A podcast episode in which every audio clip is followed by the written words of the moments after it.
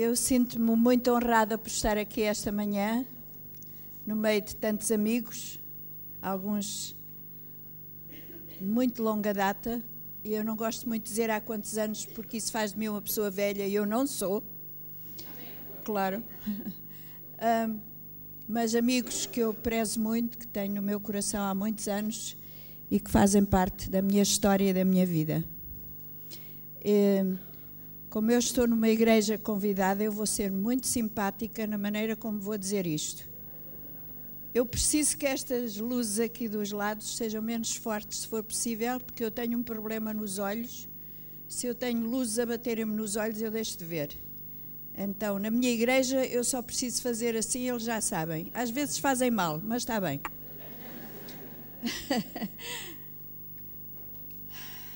Tem sido um, uma reunião muito interessante esta, dedicada ao Dia da Mulher. Eu tenho pena que ainda haja Dia da Mulher, porque devia ser todos os dias. Não devíamos tão pouco celebrá-lo pelas razões que o celebramos. Mas depois de mais de 25 anos a ministrar principalmente a mulheres, de as ter conhecido de todas as cores e quase todas as nacionalidades e línguas, de entender as relações femininas no que diz respeito ao que Deus fala e ao que o mundo exige delas, de ter escrito até um livro, conforme o Adriano já disse, sobre as rainhas desconhecidas da Bíblia. Ninguém. Se eu perguntar ao vosso pastor o nome da primeira rainha, vocês querem ver que ele não sabe? Pois, mas eu sei. Estão a ver? Foram mulheres que realmente a Bíblia não diz muito sobre elas, mas como está lá o nome delas, significa que elas tiveram influência, porque foram mães de alguns dos reis, esposas de alguns dos reis, e portanto tiveram influência, umas más e outras boas.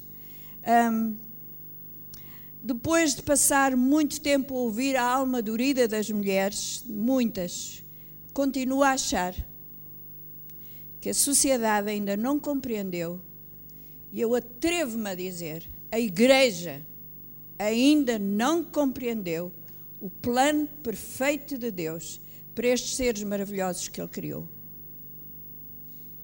Ainda não existe uma reconciliação entre o homem e a mulher, entre aquilo que Deus planeou para um e planeou para outro.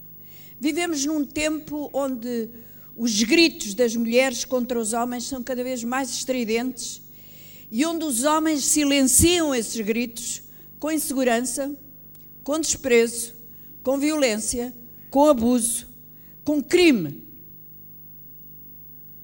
A sociedade continua a dizer e quer fazer-nos crer que nós somos iguais, homem e mulher, que temos os mesmos direitos, que temos os mesmos privilégios e porque a realidade nos mostra exatamente o contrário, a busca desses direitos e desses privilégios é cada vez mais agressiva e contrária ao propósito de Deus para nós. Pessoalmente e convictamente, eu sou muito feliz, estou muito feliz por ser mulher. Não tem a ver com o facto de satisfazer a vida física de um homem, nem de tão pouco trazer para o lar o conforto e o calor necessário da família, mas porque a afirmação divina diz que eu fui criada para preencher, para ajudar alguém, o que infere que esse alguém estaria completamente perdido se eu não existisse. E esta? Se eu não tivesse chegado à vida desse alguém, essa pessoa estava sem auxílio. No princípio da palavra de Deus, no livro de Gênesis, capítulo 2, versículo 18, eu vou ler uma tradução que possivelmente não é a vossa. Diz assim: Eu farei para ele, Deus está a referir-se ao primeiro homem que ele criou, farei para ele alguém que o auxilie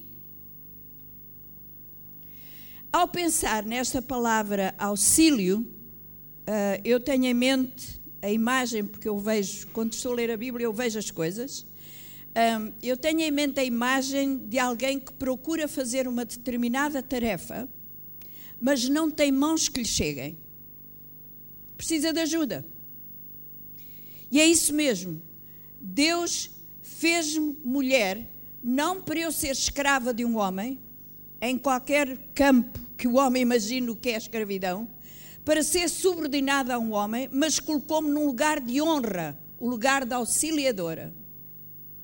Significa que sem a mulher, o homem não seria capaz de cumprir as suas tarefas, chegar onde ele almeja chegar, carregar a responsabilidade que lhe foi entregue e atingir o sucesso que ele sonha. Não era possível. E além de ser auxiliador, o Senhor disse que esta criatura seria uma correspondente do homem e que lhe corresponda. Na nossa antiga hum, tradução de João Ferreira da Almeida diz que ela seja uma adjutora. E a razão porque Deus se deu ao trabalho de tirar do corpo do homem um ser que lhe correspondesse, um ser que fosse da mesma natureza, com a mesma inteligência, com os mesmos desejos, com os mesmos anseios, que entendesse aquilo que ele sentia. Foi exatamente este, a correspondência. Tudo o que os homens têm feito e desfeito em relação à mulher ao longo das décadas, dos séculos, é absolutamente contrário ao desejo e plano de Deus ao criar este ser tão especial. Deus fez a mulher para uma correspondência. Esta palavra adjutora, no original, significa. Chega aqui, Jorge, faz favor. Eu gosto de mostrar as coisas assim. Esta palavra adjutora no original é esta palavra correspondente. Eu não sei se vocês já ouviram, mas em todos os lugares onde eu vou, se eu não sei ensinar mais nada, esta pelo menos ficam a saber. Vocês já ouviram dizer por aí que atrás de um grande homem está uma grande mulher? Já ouviram, não? Quer dizer, eu estou escondida, ele é que é grande. Depois há umas criaturas que amenizam esta coisa e dizem: ao lado de um grande homem está uma grande mulher. E aí vocês dizem: deve ser isto, mas não é nada disto. Você sabe o que é que a palavra adjutora quer dizer? Face a face. Ele não tem hipótese de fazer nada sem mim e eu não posso fazer nada sem ele. Eu tenho que olhar nos olhos dele e ele tem que olhar nos meus olhos para caminharmos juntos. Não é atrás, não é ao lado, é face a face. Obrigado, Jorge. Ele já ficou a saber.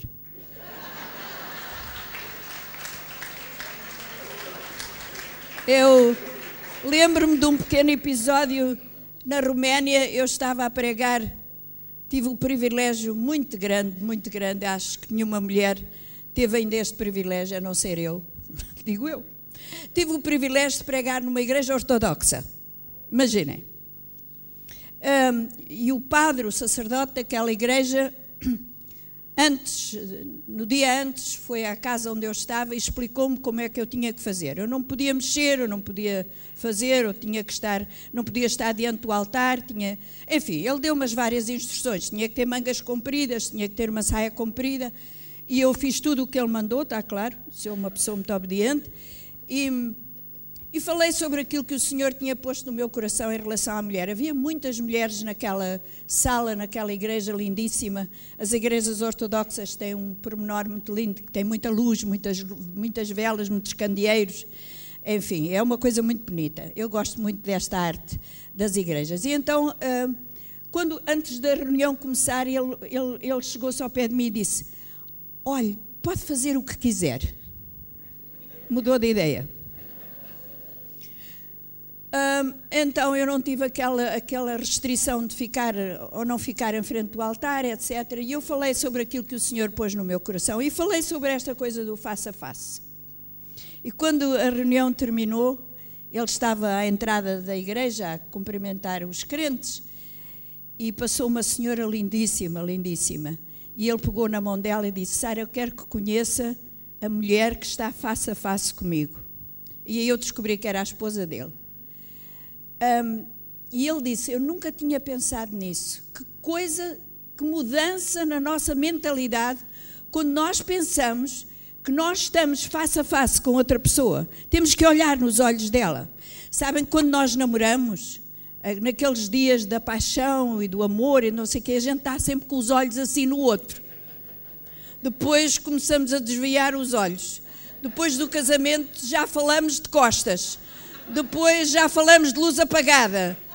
Olhem, desculpem lá, continuem a falar de olhos nos olhos, porque é a coisa mais bonita e, mais, e que toca mais o nosso coração. Eu não estou só a falar para as mulheres, estou a falar para os homens também. Então, esta correspondência que Deus fez face a face para ser igual na tarefa de dominar o mundo, de frutificar, de abençoar, e a razão por que Deus não fez a mulher igual ao homem, além das diferenças físicas necessárias para esta correspondência, tem a ver com o facto maravilhoso que Deus nunca faz nada em série. Deus faz sempre tudo novo. Tudo aquilo que Ele faz é diferente. Mas fê-la da mesma espécie, com o mesmo sentido de eternidade, com a mesma capacidade de entender o divino que o homem tinha. Infelizmente, nós olhamos para a história humana sempre depois do capítulo 3 do livro do Gênesis. E quando nós deveríamos focar-nos naquilo que era a intenção de Deus, antes de chegarmos a este capítulo, onde o pecado entrou e onde sujou e onde estragou tudo aquilo que Deus tinha planeado. Ainda hoje há muitas mulheres que se sentem diminuídas junto dos homens, incapazes de exprimir a sua opinião, castradas por pais e maridos que as colocaram num lugar que nunca foi o desejo de Deus, nunca foi o desejo de Deus. Essas mulheres que hoje devem olhar para a eterna palavra de Deus e, e, e, e rejeitar a mentira que lhes foi imposta por erro, por, por erro, por maldade, por ignorância, aceitando a verdade que afirma e lhe corresponda, esteja face a face com Ele, nem atrás, nem ao lado, mas face a face. Para ilustrar isto que eu acredito ser o verdadeiro papel da mulher, em relação a esta correspondência, eu gostava que vocês abrissem no livro, do, do, no livro de Juízes, capítulo 4, onde nós encontramos um episódio que é completamente fora do contexto daquele tempo. O povo de Israel eh, estava instalado agora na terra que Deus tinha prometido aos seus pais, uh, guiado por um líder forte, um estratega militar extraordinário, um homem de caráter maravilhoso e íntegro, mas um homem que teve uma falha, porque nenhum de nós é perfeito, ele não pensou na sucessão. Moisés preparou a ele para ele ser o seu sucessor. Josué, quando morreu, não tinha sucessor. O povo de Israel, a seguir à morte de Josué, ficou perdido, sem saber quem era o líder, sem saber quem os poderia guiar, sem ter alguém que lhes desse um caminho. E diz a palavra de Deus que quando nesse período de tempo cada um fazia o que lhe apetecia. Cada um fazia o que bem parecia aos seus olhos. E havia por causa disso muito pecado e muita desobediência. E Deus permitiu que os povos vizinhos uh, escravizassem um, pilhassem, fizessem guerra contra o povo de Israel. Quando eles se sentiam muito apertados, eles voltavam-se para o Senhor e Ele, na sua misericórdia, levantava um juiz, um guerreiro, um líder que ficasse à frente do povo e os libertasse. E numa cultura totalmente patriarcal, nós vemos Deus levantar um juiz após outro, um profeta a seguir ao outro, todos homens, todos homens, e chegamos ao capítulo 4 de Juízes e damos com esta coisa completamente extraordinária. Uma mulher que Deus levanta para julgar as causas do povo e que se atreve até a ser guerreira. E eu acho fascinante o que diz lá no versículo 4 do capítulo 4. E Débora mulher de e Débora, mulher profetiza, mulher de Lapidote, julgava a Israel neste tempo. Que a mulher fosse profetiza lá na casa dela, ainda vai que não vai. Mas a palavra de Deus diz que ela julgava a Israel. E não julgava a Israel como os outros juízes fizeram antes dela e a seguir a ela. Normalmente os juízes sentavam-se às portas da cidade e era aí que eles julgavam as causas do povo. Não, senhor. Débora fez uma coisa completamente diferente. Ela vivia num lugar lindíssimo, onde havia palmeiras, possivelmente um oásis naquela altura, e foi ali, naquele lugar lindíssimo, que ela julgava a Israel. Coisas de mulher. Ela não ia sentar-se à porta. Ela estava sentada debaixo das palmeiras, à sombra, num lugar aprazível, bem cheiroso, onde ela recebia o povo para julgar, para ensinar, para alguma coisa que eles precisassem. Um, Deus interrompeu a sucessão de juízes e de profetas do sexo masculino e resolveu colocar uma mulher nessa função para provar, mais uma vez, que é possível, que faz parte do seu plano, que essa foi sempre a sua intenção. Mas o melhor de tudo é que nessa altura o povo estava a ser humilhado por um rei de Canaã com um grande poderio militar. Um, durou esta, esta escravidão durou para aí uns 20 anos. E um dia Débora, na sua, no seu tempo com Deus, ela recebe uma revelação de que Israel tem que ir à guerra contra este rei, o rei Jabim. E para isso ela chama o general do exército de Israel, Barak, e dá-lhe o recado do Senhor. Tu tens que ir à guerra. Baraque recebe a ordem divina, através de Débora, mas como estratega, como militar, ele sabe que está em desvantagem. Um, tem apenas 10 mil guerreiros contra um poderoso exército liderado por um general chamado Císara. E contra tudo o que era natural e cultural, Baraque diz a Débora: Se fores comigo, irei mas se não fores, não irei. Seria medo?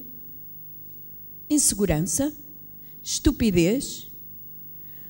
O general habituado a guerras dizer uma mulher que não iria à batalha sem ela? Não confiava nas promessas de Deus? Não confiava na palavra profética que o Senhor estava a dar a Débora? Não, a sua resposta indicava exatamente que ele se sentia inadequado para cumprir a palavra do Senhor sozinho. Ele precisava de ajuda, ele precisava de um auxílio. A presença da representante de Deus garantiria a orientação divina e dar-lhe a confiança aos seus homens. E assim, em vez de ser um sinal de fraqueza, e a condição demonstrada por Baraque foi um sinal de fé. De facto, Baraque está na lista dos heróis da fé. Exatamente por causa disto, é interessante. Porque ele disse a uma mulher: eu não, se, eu não, se tu não fores comigo, eu não irei. Mas se tu fores comigo, eu irei. Baraque viu em Débora aquilo que todos os homens deveriam ver em nós mulheres. Minhas senhoras, escutem com atenção. Ela tinha uma identidade que a definia. Ela era Débora que quer dizer abelha, quer dizer alguém que funciona com muito trabalho, com muita alegria, com muito, muita produtividade. Essa identidade era tão especial que até o lugar onde ela vivia se chamava o lugar de Débora. Além disso, ela era esposa de Lapidote. Eu não sei quem era este senhor. E não ponho este nome a nenhum bebê dos vossos, porque é um nome horroroso, já agora. Não sei quem era este senhor, a Bíblia não fala mais dele, mas está no texto sagrado é porque é importante nós sabermos que esta mulher era esposa. Fazia o que todas as mulheres do seu tempo e da sua condição faziam. Cuidava da sua família, da sua casa, do seu marido. Não sei se ela tinha filhos, mas era esposa. era profetisa. Uma mulher que tinha uma relação profunda com Deus e uma espiritualidade que trazia consistência e significado à sua vida. E além de tudo isto, ela era líder, juíza de um povo e fê-lo durante 40 anos. Estas características de Débora hoje são absolutamente necessárias na nossa vida como mulheres. Eu não me importa o que dizem por aí, eu não me interessa o que as muitas senhoras que falam em grandes conferências sobre mulheres dizem, eu não me importa o que as redes sociais dizem, eu importo-me com aquilo que a palavra de Deus diz. E eu quero, na minha vida, seguir aquilo que a palavra de Deus diz. Porque enquanto eu seguir aquilo que a palavra de Deus diz, eu sou segura, eu sou feliz, eu sou produtiva, eu vou onde Deus quer que eu vá. E a primeira coisa é que nós temos que saber quem somos. Nós temos que saber qual é a nossa identidade. Nós temos que viver segundo essa identidade. Eu conheço muitas mulheres, eu tenho falado com muitas mulheres, felizmente e infelizmente, que me dizem: Ah, eu não sou nada, eu não valho nada, eu não tenho nada, eu não sou capaz de nada. Oh, minhas queridas senhoras, tenham paciência. Olhem para o espelho, não importa se o espelho vos diz que vocês têm rugas, ou que têm falta de cabelo, ou que têm uns olhos mais assim ou mais assado, ou uma boca assim ou uma boca assada, ou se têm pouco peito ou se têm muito ancas muito largas, isso não tem nada a ver. Identidade não tem nada a ver com o vosso aspecto exterior. Identidade tem a ver com o valor que Deus colocou na vossa vida. E o maior valor que Deus colocou nessa, na vossa vida é vocês saberem que Jesus Cristo morreu por vocês na cruz, que deu a sua vida por vocês na cruz. Não foi apenas pelos homens, Ele deu por toda a humanidade. Ah, é uma coisa que me fascina pensar que junto à cruz de Jesus estavam os soldados romanos, estava o centurião, estavam os, os executores daquela sentença horrorosa, estava um discípulo e estavam mulheres. E essas mulheres sabiam o valor que tinham nele. E é importante nós eu não vou, eu não vou falar muito sobre identidade, apesar de ser uma coisa que me fascina. Tenho uma sensação, é assim só uma leve sensação, que a minha querida Cassiana, no, no domingo que vem, vai falar-vos sobre isso, porque isto é o assunto que ela mais gosta de falar. Então eu não vou falar muito. Se ela não falar sobre isso, não lhe digam nada, hein? faz favor. Mas é assim uma suspeita que eu tenho. Mas identidade é, é, é alguma coisa que nós temos, temos que absolutamente ter a certeza de quem somos, onde estamos, para onde vamos. Não importa o nosso estatuto social, não importa a nossa idade, não importa se temos muitas ou poucas capacitações, não importa se estudamos ou não estudamos, eu tenho que saber quem eu sou em Deus. E ouçam, eu só preciso de ler dois ou três versículos, por exemplo, na Epístola aos Efésios, para saber quem eu sou. Eu sou amada, eu sou escolhida, eu sou eleita. Uau! Outra característica é que, como mulheres, nós temos papéis dos quais não temos que nos envergonhar. E vivemos num tempo onde as mulheres acham que dizer que são mães de família é assim uma coisa secundária. Aliás, elas não foram educadas para ser mães. Um, a Cassiana tem uma tem uma frase muito engraçada. Ela diz: Nós não estudamos para ser mães, estudamos para ter cursos, carreiras, ser bem-sucedidas, ser uh, atraentes, ser mais não sei quê, mas ser mães não aprendemos. É verdade. Nas gerações passadas, as nossas mães e as nossas avós diziam: Olha, faz assim, faz assado, não deves fazer assim, não deves comer assado, enquanto nós éramos mães. Agora ninguém sabe nada porque ninguém já diz nada. Então, mas não temos que ter vergonha de sermos mulheres e termos este papel tão importante que não é apenas um papel, é um privilégio. Ouçam, nós temos um privilégio que mais ninguém tem de trazer ao mundo uma vida nova e de sermos e de fazermos uma família. E depois A outra característica é que nós temos que ter uma relação profunda com Deus. Uma, espiritu uma espiritualidade sem jargões religiosos, sem frases feitas. Uma espiritualidade que não espanta as outras pessoas, mas que traga as pessoas mais perto de Cristo. E se tivermos um lugar de liderança na sociedade, e possivelmente há aqui muitas mulheres que têm, que o façamos de maneira a angariar o respeito dos nossos superiores e subordinados e que nunca pensemos que por ser mulheres nós não vamos conseguir fazer as coisas, porque no lugar onde Deus nos colocou, nós vamos ser sempre frutíferas. Débora deu a Baraque uma resposta incrível. Penso eu que Débora podia ter dito assim: Ó oh, Baraque, tem dó. Eu sou mulher, eu não vou à guerra. Ou podia ter dito: Ó oh, Baraque, desculpa lá. Foi a ti que o Senhor mandou guerrear, não foi a mim. Eu estou aqui debaixo da palmeira a dizer aquilo que Deus diz. Mas o teu trabalho é ir à guerra. Mas eu achei tão bonita a resposta de Débora, porque quando Baraque disse: Se eu não for, se tu não fores, eu não vou, mas se tu fores, eu irei. Ela respondeu: Certamente irei contigo. Agora imagine Débora montada num cavalo de guerra. Eu estou a imaginar, uh, a cores. Qual Joana d'Arc, qual coisa? Esta mulher fez um vistão em cima de um cavalo. A guerra foi bem sucedida para Israel. E no final, Débora e Baraque cantaram um belo poema de força e fé. Esta é uma igreja com alguns poetas grandíssimos e, além de todas as qualidades que esta mulher tinha e que eu já indiquei, ela era poetisa e ela era cantora também. Seria muito interessante estudar cada um dos versos deste poema, mas o tempo não nos, perdi, não nos permite e o meu foco não é esse, é que todas as mulheres presentes e todos os homens presentes entendam a beleza da complementaridade. Da complementaridade. Eu não estou a falar em igualdade, gente. Eu estou a falar em complementaridade, que é uma coisa completamente diferente.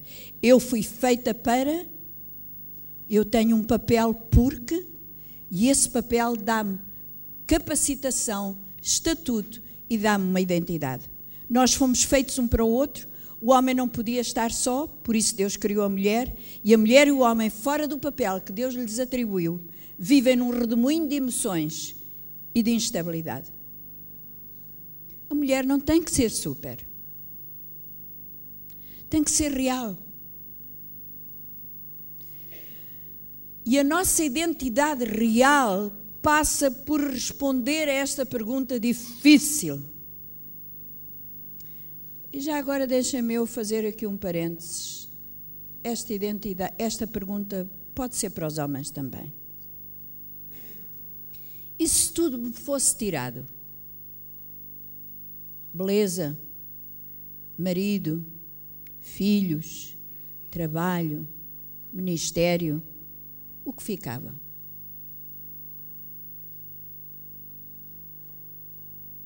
Depois disto tudo se isto tudo desaparecesse na nossa vida, o que nos ficava? Eu espero que o que nos fique seja a nossa real identidade. Mas hoje em dia, a mulher é levada a querer superar-se, a projetar uma falsa imagem que pode inserir-se naquele aviso sério da palavra de Deus: não farás para ti imagem de escultura.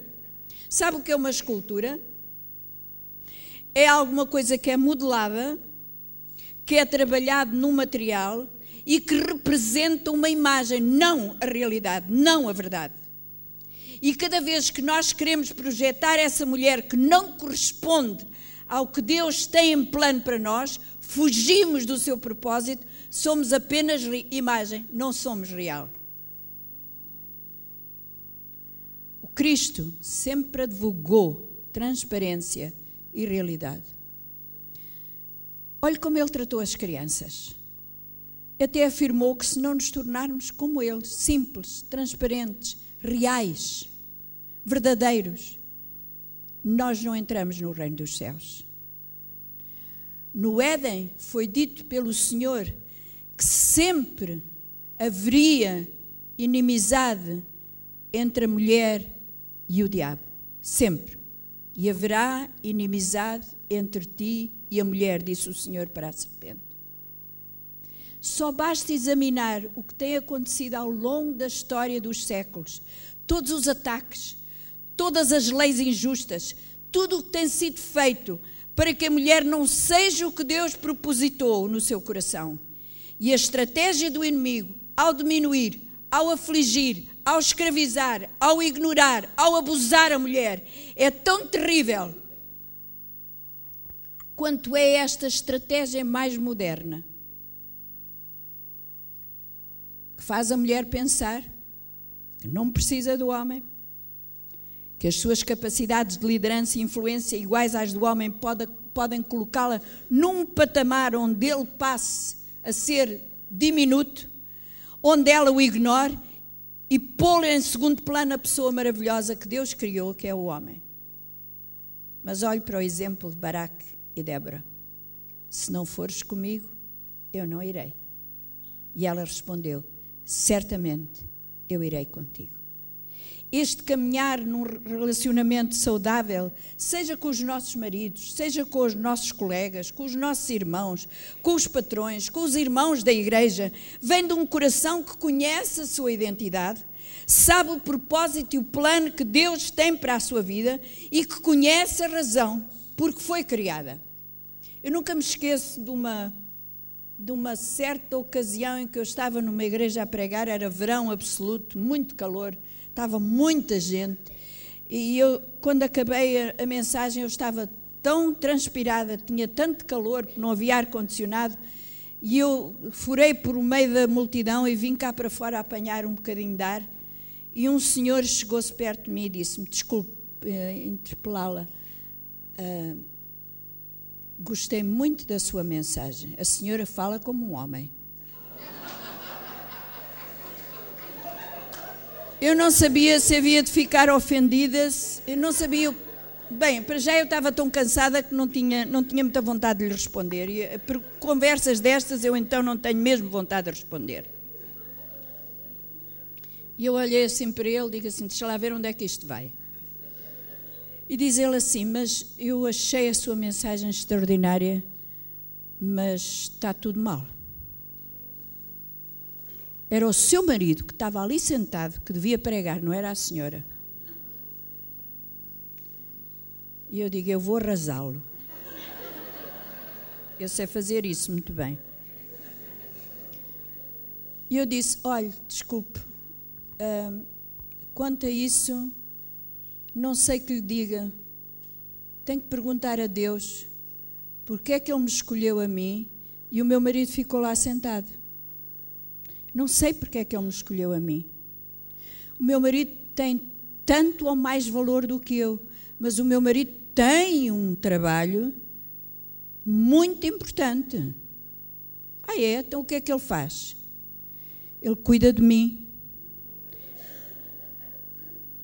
Ele faz, ele, ele cria todo o ambiente para que eu possa fazer aquilo para que Deus me chamou. O Senhor quer, quer agora vai dizer qual é o trabalho mais importante aqui. Ele disse: Eu já vi que consigo, não posso discutir. Ora, ainda bem, porque eu estou cheia de calor. Eu estou a dizer isto porque eu não tenho que pedir desculpa por aquilo que eu sou. Eu não tenho que pedir desculpa. Se as pessoas me quiserem convidar para pregar, é porque entendem, à luz daquilo que a palavra de Deus diz e à luz daquilo que o Novo Testamento ensina, onde a igreja não tem macho nem fêmea, não há cego, não há servo nem livre, não há grego nem judeu, somos um em Cristo. E Deus deu dons à igreja, e eu faço parte da igreja. Então eu não tenho que pedir desculpa porque Deus me deu uma capacidade para fazer. E o meu marido não tem que ficar diminuído porque fica sentado enquanto eu estou a pregar. Porque o trabalho que ele faz é tão importante. Eu nunca me esqueço uma vez que eu ia numa viagem e ele foi-me levar ao aeroporto. Uh, eram tantas viagens que ele já me deixava assim quase à porta. E, de, mas daquela vez ele, ele levou-me lá dentro e, e quando estava a despedir de mim, ele deu-me um beijo de despedida e disse: Antes de tu ires embora, eu quero que tu saibas que eu fico a orar por ti e estou tão orgulhoso daquilo que tu fazes. Se eu não, se eu não estiver a ele, eu não vou. Se ele não me apoiar, eu não vou. Se ele não orar por mim, eu não posso fazer. E esta complementaridade tem feito com que a nossa vida seja tão calma, tão tranquila, com tanto amor e tanta compreensão. Porque todos, ambos entendemos o papel que Deus nos deu como homem e como mulher. Eu queria terminar a minha mensagem com uma citação que eu acho fascinante de uma mulher que eu admiro muito e que durante 25 anos foi minha líder, a presidente da Aglo Internacional. Ela disse estas palavras: Quando Deus criou Adão, fê-lo à sua imagem, como a Cristina leu no princípio, macho e fêmea. Ambos os componentes estavam em Adão. Quando Deus tirou parte de Adão para criar Eva, ele não ficou diminuído. Ele ficou totalmente macho, enquanto ela surgiu para ser a dimensão feminina da imagem de Deus. E é imperativo que homens e mulheres sejam reconciliados de maneira a poderem completamente expressar a imagem de Deus sobre a terra. E como igreja, meus irmãos, nós temos a obrigação de ter esta imagem perfeita sobre a terra. Não uma mulher a dominar um homem e nem um homem a dominar uma mulher, mas face a face. Trazermos glória ao nome do Senhor, fazer com que os nossos filhos e a geração futura entenda qual é o papel de cada um para que a glória de Deus seja vista sobre a terra. Eu gostava de orar por vocês. Eu gostava que todos ficassem de pé.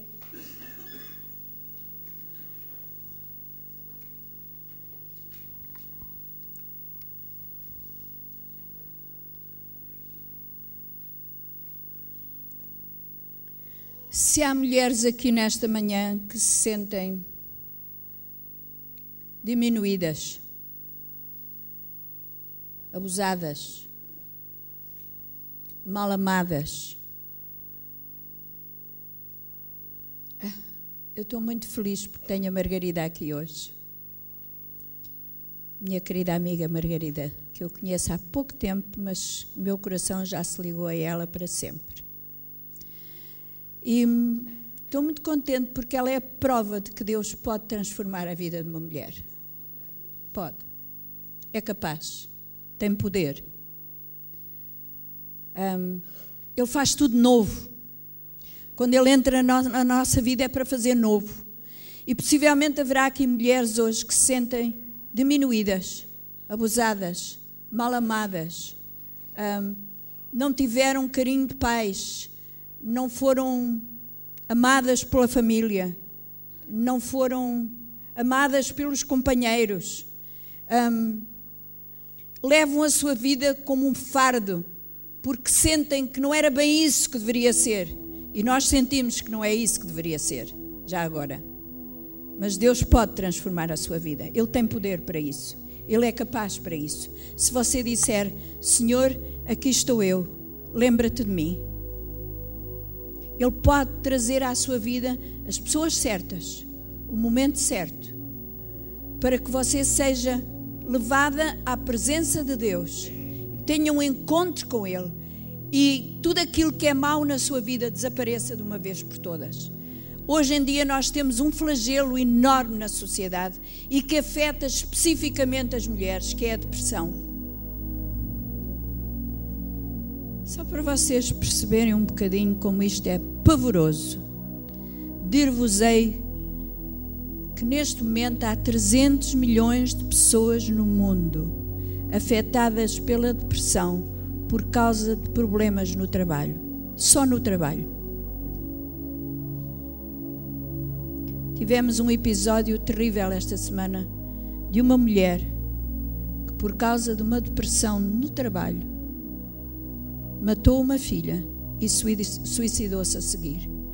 Meus queridos, nós somos os mensageiros, os arautos da paz. Nós temos obrigação, como Igreja de Jesus Cristo, de trazer esperança para este mundo. Nós não podemos deixar que isto aconteça à nossa volta. Quando você vir uma mulher em depressão, quando você vir alguém numa situação difícil, chegue perto dessa pessoa. Não precisa dizer muita coisa. Não diga, ah, você pode superar isso. Ah, isso é capaz de não ser tanto assim. E não sei o quê. Há pessoas que não sabem o que é que vão dizer. Fique calado. Mas dê um abraço a essa pessoa e ore por essa pessoa. Deixe Deus fazer o trabalho nessa pessoa. É para isso que o Senhor nos chamou para nós sermos bênção para os outros à nossa volta.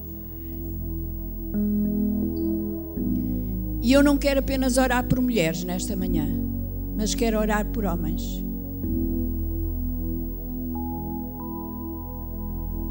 Não quero expor nada aqui, porque eu não vos conheço, ainda bem. Mas quem sabe há aqui homens que têm sido mauzinhos. Não têm honrado as suas esposas não têm sido para elas o que elas mereciam que fosse, que eles fossem. Que não olham nos olhos, que não lhes dão o valor, que não entendem que foi para isso que o Senhor os criou.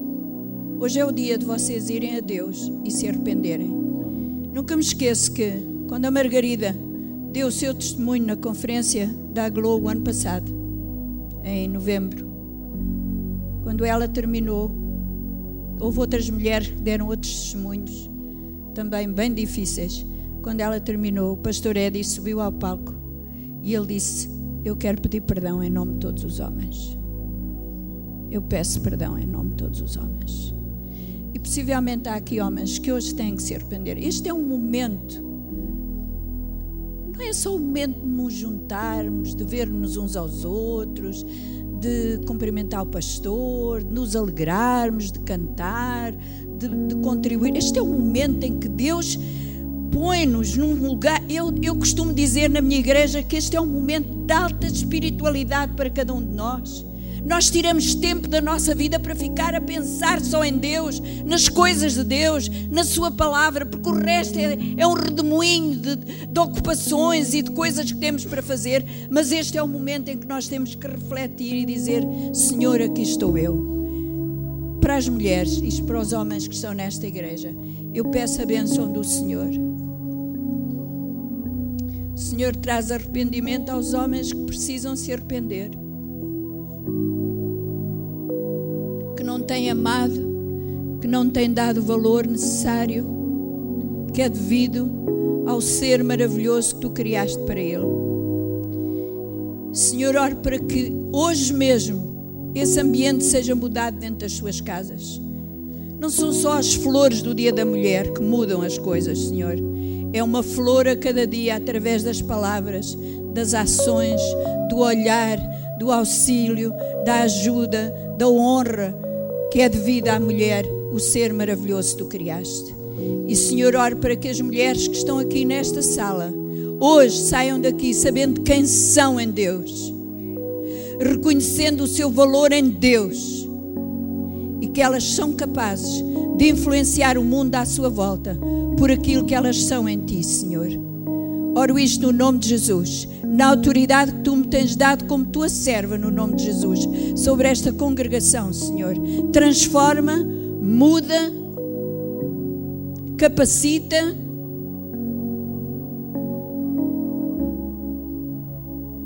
E traz arrependimento, no nome do Senhor Jesus Cristo. Amém e amém.